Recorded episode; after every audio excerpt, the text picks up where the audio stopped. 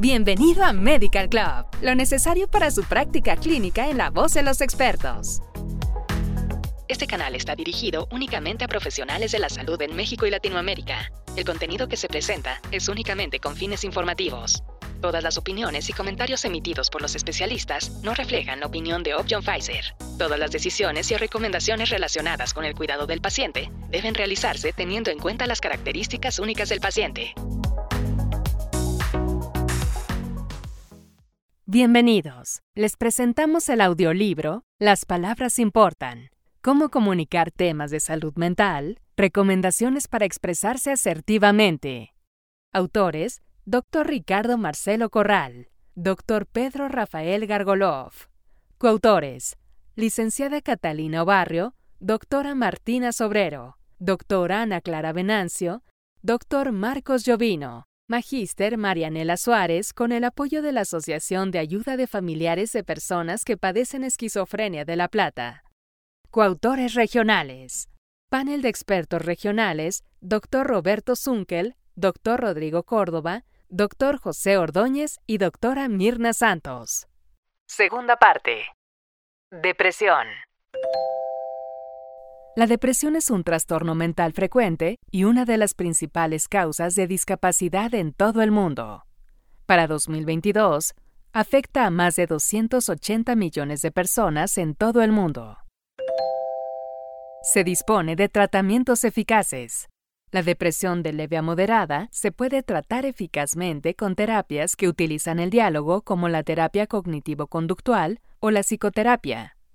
En el tratamiento de la depresión, se tienen en cuenta los aspectos psicosociales y se determinan los factores que pueden causar estrés, así como las fuentes de apoyo como los familiares y amigos.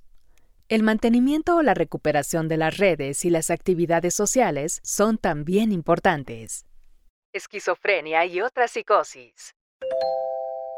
La esquizofrenia es un trastorno mental grave que afecta a alrededor de 24 millones de personas de todo el mundo en 2022.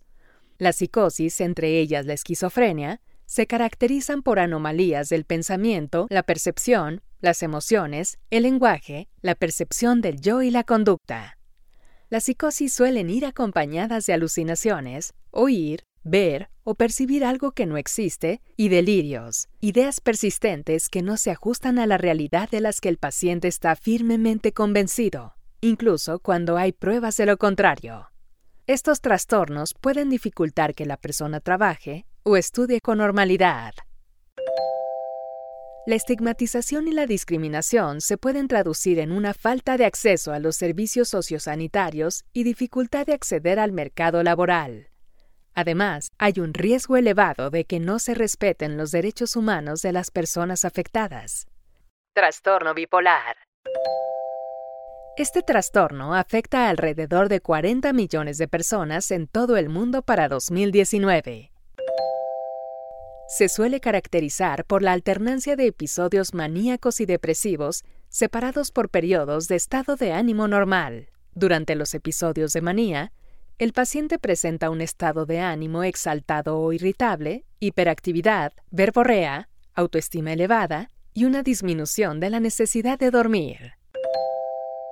Se dispone de medicamentos que estabilizan el estado de ánimo con los que atajar eficazmente las fases agudas del trastorno bipolar y prevenir las recidivas. Además, el apoyo psicosocial es un elemento esencial del tratamiento.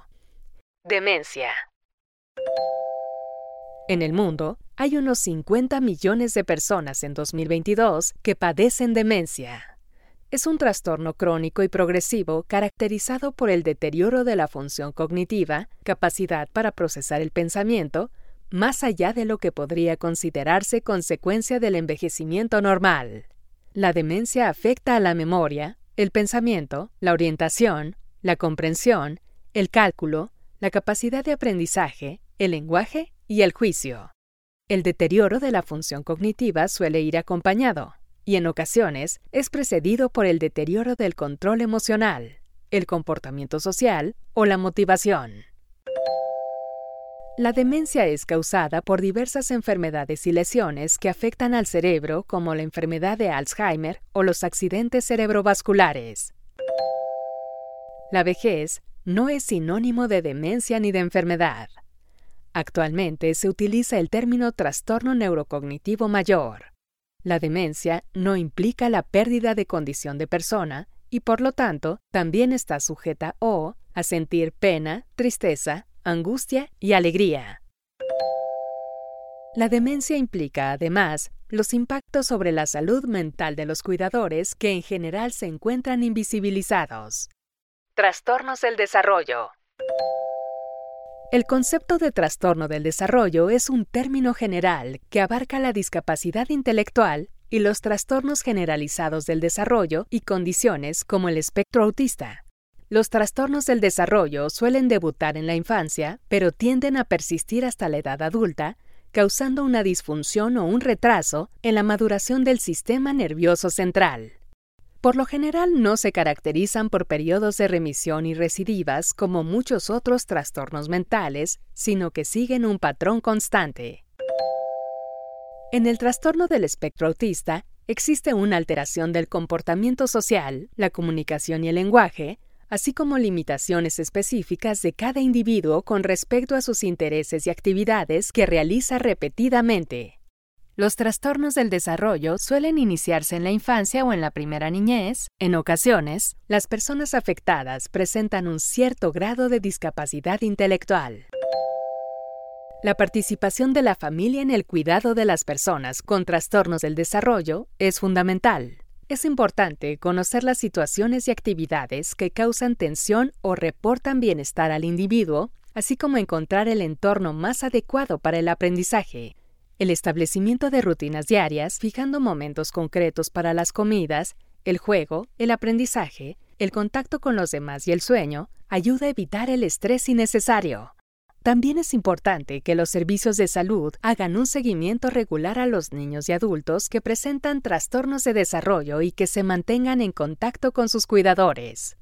Acceso de la población a la atención. Además de la ayuda que prestan los servicios de salud, las personas que presentan enfermedades mentales severas necesitan apoyo y atención social. Es frecuente que necesiten que se les ayude a participar en programas educativos, así como a encontrar y sostener un empleo y una vivienda, todo lo cual les permita desarrollar sus capacidades vitales y autonomía.